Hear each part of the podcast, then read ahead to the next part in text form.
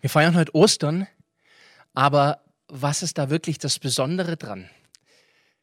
So im innerchristlichen Bereich, da scheint es vielleicht klar zu sein, vielleicht auch nicht, aber medial finde ich es total spannend. Das kann durchaus passieren, dass in einer Talkshow, in einer Fernsehsendung oder auch mal in einem Hollywood-Film scherzhaft gesagt wird, ja, ich bin stellvertretend für dich gestorben, wie Jesus.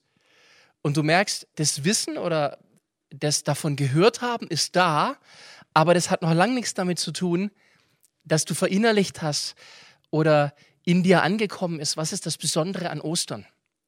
Was ist das Besondere, dass das ganze Ding auszeichnet? Und ich glaube, dafür muss eine Form von Berührung her. Das muss einen irgendwie berühren. Und ich habe eine Bibelstelle gefunden, die ich so ein bisschen markant für heute, für die Message als zentral nehmen möchte. Und das ist aus Johannes 15, Vers 13. Niemand hat größere Liebe als die, dass er sein Leben lässt für seine Freunde. Da wird's konkret. Wenn jemand sein Leben lässt für seine Freunde. Und während ich die Bibelstelle so angeguckt habe, ist so eins der ersten Dinge, die mir im Kopf gekommen sind, Bruno Mars mit seinem Song Grenade. Und vielleicht habt ihr noch ein bisschen die Catchphrase so im Kopf, I'd catch a grenade for you. You know, I'd do anything for you. Und dann am Schluss, I would go through all this pain, take a bullet straight to my brain. Yes, I would die for you, baby, but you won't do the same. Auf Deutsch, ich würde mir für dich eine Granate einfangen. Ich würde alles für dich tun. Ich würde durch den ganzen Schmerz durchgehen. Ich würde mir sogar eine Kugel für dich einfangen. Aber du würdest nicht das Gleiche für mich machen. Und ich musste an diese Szene denken aus Captain America, ganz am Anfang, wo der Junge noch Steve Rogers in seinem ersten Bootcamp ist und da ist er noch schmächtig und schmal. Und da gibt es diese Szene, wo der Trainer eine Granate schmeißt und die ganzen Kameraden alle in der Ausbildung, wow. Und der Einzige, der entschieden handelt, ist Steve Rogers, da noch nicht Captain America, und schmeißt sich mit vollem Körpereinsatz auf diese Granate drauf, um sie abzuhalten.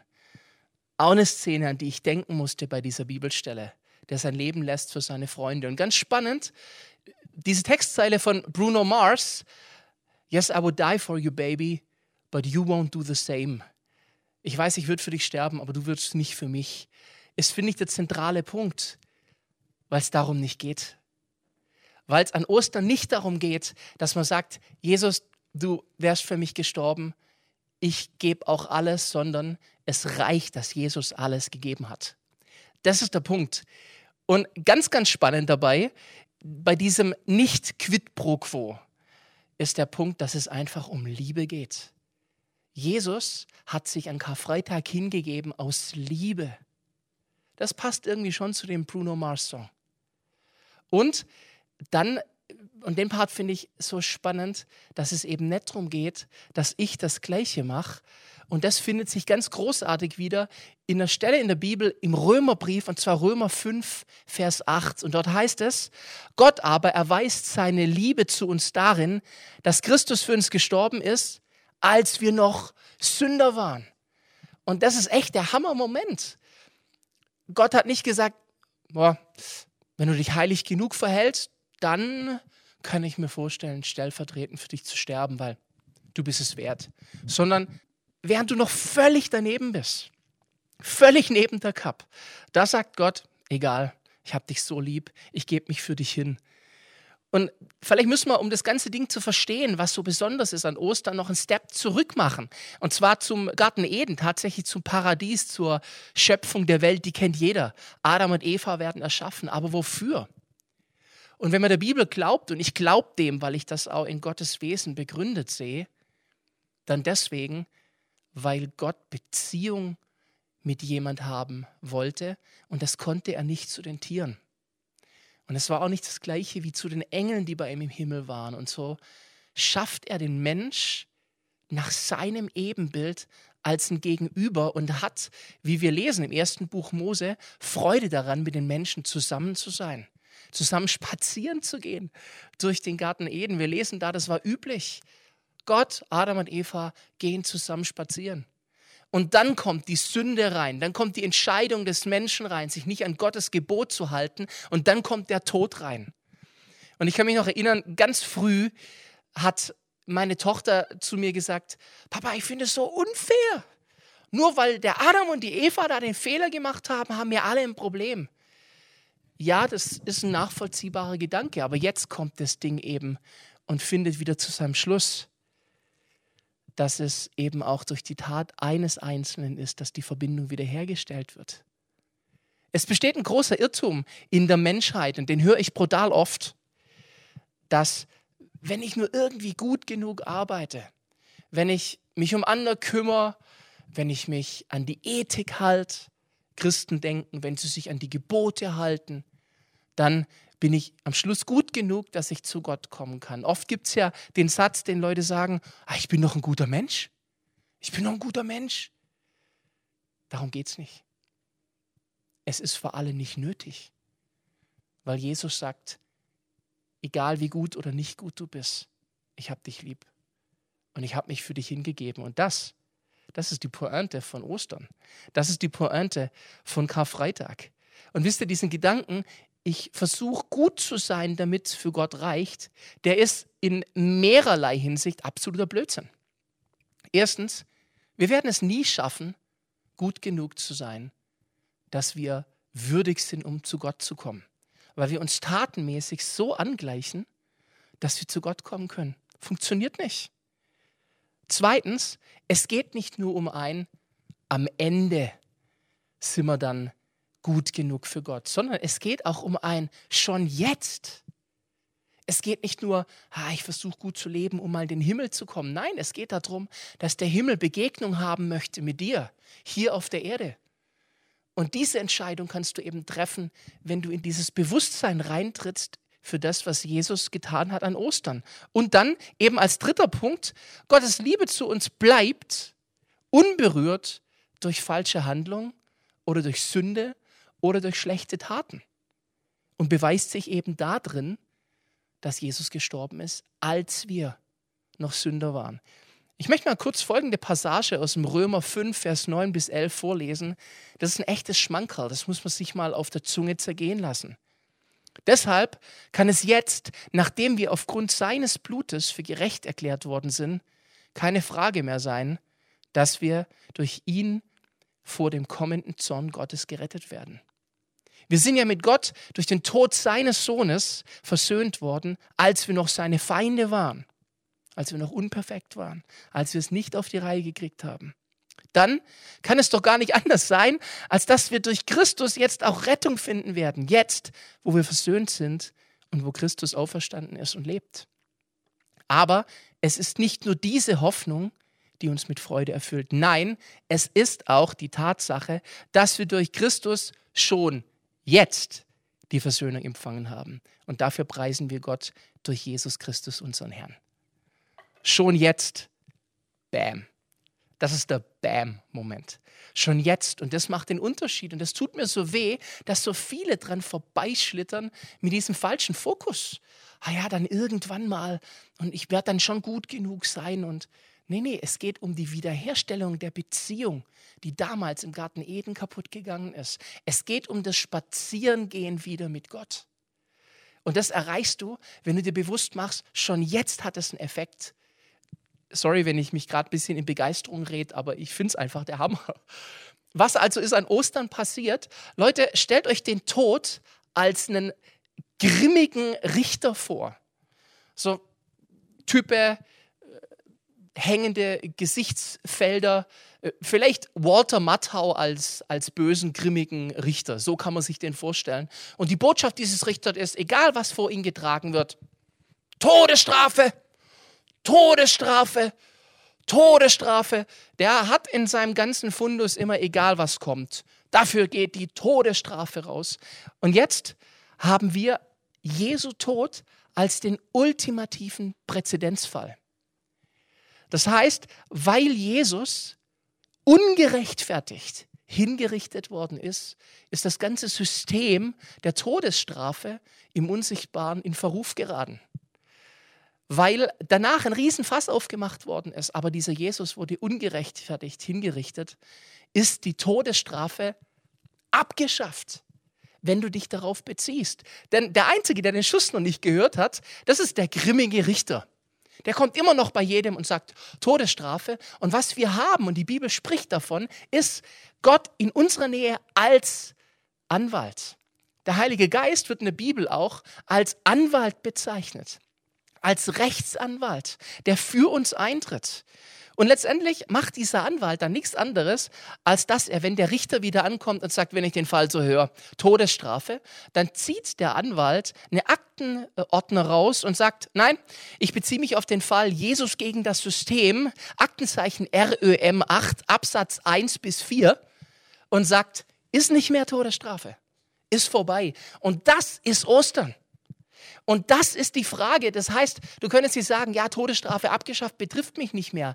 Nee, der Punkt ist der, du musst dich darauf beziehen.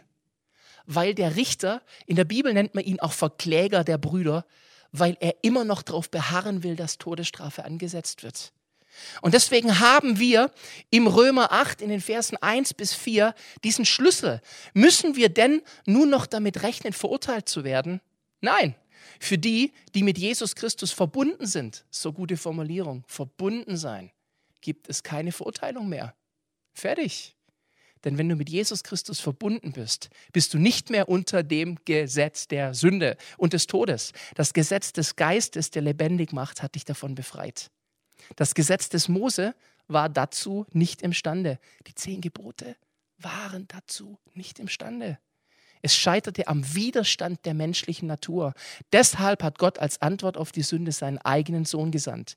Dieser war der sündigen Menschheit insofern gleich als ein Mensch von Fleisch und Blut und indem Gott an ihm das Urteil über die Sünde vollzog, vollzog er es an der menschlichen Natur. An einer anderen Stelle im Römerbrief, im Römer 5, da wird es nochmal aufgegriffen, wenn ihr Bock habt, könnt ihr das mal nachlesen. Römer 5, Vers 12 bis 21. Ich gehe da jetzt nicht weiter drauf ein, aber ist richtig gut. Richtig gut. Da wird diese Typologie aufgegriffen.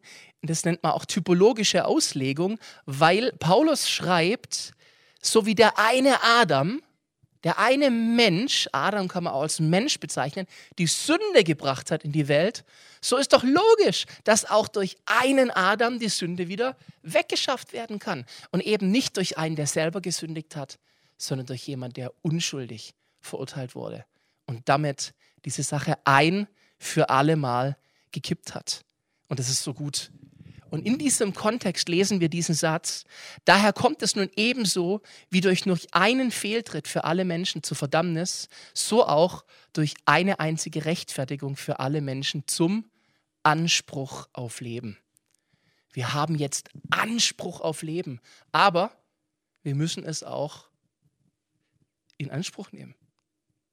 Ja, das, das ist irgendwie nicht random, wow, so ist es, fertig, sondern du musst sagen, ja, das ist, das ist meins ich, ich schaue diesen Jesus am Kreuz an und drehe nicht meinen Kopf schamhaft weg, sondern ich sage, für mich? Ernsthaft? Und dann diese Auferstehungskraft, weil er eben nicht im Tod blieb, nicht im Grab blieb, sondern wir an Ostern feiern, er ist auferstanden. Das ist der Hammer. Leute, gerade jetzt in der Zeit, wo so viele von uns sich ganz unverhofft mit dem Tod auseinandersetzen, durch die Corona-Krise, wo das Sterben in den Medien unfassbar präsent ist, steht diese Hoffnung, dass Jesus sagt, ich habe den Tod besiegt. Ich habe der Tage eine Reportage gesehen, wir alle gucken ja unfassbar viel Reportagen und Nachrichtenformate und Talks gerade. Und da war ein Psychologe drin, der hat gesagt, durch die Corona-Krise laufen viele von uns, ohne es zu merken, mit einem latenten Schatten von Todesangst durch die Gegend. Und das macht was mit uns. Und ich möchte uns zusprechen, wir haben Hoffnung, weil Jesus unsere Hoffnung ist. Jesus hat den Tod besiegt. Klar, sterben müssen wir alle irgendwann mal, aber das muss nicht für ewig sein. Und die Trennung muss auch nicht für ewig sein. Und Jesu Botschaft ist, fürchte dich nicht. Und das ist eine gute Botschaft. Jesu Botschaft ist, hab keine Angst. Und vor allem, ich glaube da fest dran, er ist in Kontrolle. Kurzum, es gibt schlichtweg keinen, keinen vernünftigen Grund mehr, nicht mit Gott vereint zu sein. Durch Jesus ist der Weg frei und die Beziehung zu Gott und tiefe Gemeinschaft mit ihm ist nur ein Gebet weit entfernt. Die Frage ist, entscheide ich mich? In dem Worship-Song, den wir hier bei TL sehr gern singen, haben wir diese Bridge. Das ist der Grund, warum wir feiern. Wir sind befreit, er trug das Urteil. Preist den Herrn, preist den Herrn, er hat für meine Schuld bezahlt. Und wisst ihr was, wenn du das verinnerlicht hast, dann resultieren daraus auch gute Taten. Weil natürlich kann es nicht sein, dass ich nur die Sünde weg habe durch Jesus und der Tod ist besiegt und ich habe Gemeinschaft mit Gott, aber verhalte mich immer noch unter aller Sau. Aber die Motivation ist eine andere. Die Motivation ist nicht, ich tue das, damit es vielleicht mal irgendwann reicht, sondern die Motivation ist, ich bin so begeistert davon, was Jesus gemacht hat. Jetzt will ich mich auch entsprechend verhalten. Und die Beziehung zu Gott, die Nähe zu Gott und auch seine Heiligkeit, die macht was mit dir. Gut, es gibt Bad Hair Days. Es gibt Tage, da steigst du mit dem falschen Fuß aus dem Bett raus und da verhältst du dich nicht so. Kenne ich. Vor allem meine Familie kennt es mit mir. Aber generell wird durch diese Beziehung mit Gott was getriggert, was gut ist bei dir. Die Motivation ist eine andere, als Dinge zu tun, damit es irgendwann reicht. Ich tue jetzt die Dinge, weil und nicht damit. Das ist ein großer Unterschied. Ich möchte meine letzten zwei Takte vielleicht noch so eine Art Fokus richten, indem ich zwei Personengruppen adressieren möchte heute. Zum einen möchte ich dich dazu einladen, wenn du sagst, ich möchte diese Erlösungstat Jesu, vielleicht habe ich die sogar zum ersten Mal heute ein bisschen verstanden, für mich persönlich annehmen. Ich möchte diesen Jesus anschauen und ich möchte, dass es meine Erlösung ist. Ich möchte Gemeinschaft mit Gott wieder haben. Dann möchte ich dich einladen. Wir sprechen jetzt gleich ein Gebet. Steh in deinem Wohnzimmer, wo du bist, auf und sprech dieses Gebet mit. Mach dich eins mit mir und sprich es mit und du wirst jetzt erleben können, dass sich alles bei dir rumdreht, weil die Gemeinschaft mit Gott quasi an deiner Tür steht und wartet. Du musst sie nur reinlassen. Gott ist schon total happy und aufgeregt drauf, um die Gemeinschaft mit dir zu haben. Und der zweite Punkt an alle, die diese Erlösungstat Jesus für sich schon beansprucht haben, die ihr Kinder Gottes seid, die ihr mit ihm zusammenlebt. Hey, wir haben gerade eine echt heftige Zeit um uns rum, gerade in Corona. Und wir haben hier als die, die Lichtträger Gottes sind, auch die Aufgabe, Licht zu tragen. Also lasst uns bitte nicht Angst verbreiten, Lasst uns über unsere WhatsApps, iMessages und was es sonst noch an Messenger-Diensten gibt, nicht die Nachrichten der Todesfälle die ganze Zeit verbreiten und was schon wieder chaotisches passiert ist, sondern lasst uns Hoffnung verbreiten. Denn wir haben gerade gesungen, Jesus, meine Hoffnung lebt. Und deswegen pulsiert die auch in uns. Und diese Quelle der Liebe, Leute, die ist es, die den Unterschied macht. Ich möchte jetzt noch dieses Gebet sprechen. Und ja, Heiliger Geist, ich bitte dich jetzt, dass du kommst. Und dass in deiner Kraft jetzt einfach deine Gegenwart auch präsent wird. In den Wohnzimmern, in den Büros, an jedem Ort, wo sich jemand dir hingibt. Jesus, ich möchte diese Erlösungstat für mich ganz persönlich annehmen. Und gebt dir all mein Nicht-Perfektsein, all meine Schuld, alles Sünde, alles, ich krieg's nicht auf die Reihe hin. Und leg's richtig ab vor deinem Kreuz. Das heißt, ich zieh's aus und lass es dort und sag, danke, dass du es getragen hast für mich. Und danke, dass ich nichts mehr tun muss, weil dein letzter Satz am Kreuz war, es ist vollbracht. Ich muss es nicht mehr, weil du gesagt hast, ich habe es getan.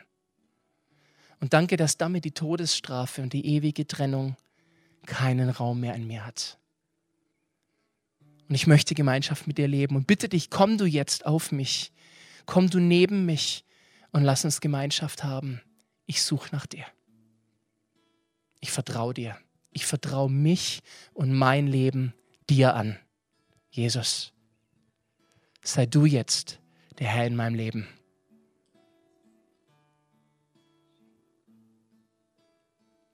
Und ich möchte noch einen Segen über euch aussprechen und möchte sagen, wenn du jetzt diese Entscheidung getroffen hast, aber auch wenn du, Wortspiel, Ostern, alter Hase bist, die Kraft Gottes sei bei dir. Sein Trost sei bei dir. Die Hoffnung von Jesus sei bei dir. Und die vertreibt alle Angst. Ich segne dich, der allmächtige Gott, der Vater, der Sohn und der Heilige Geist.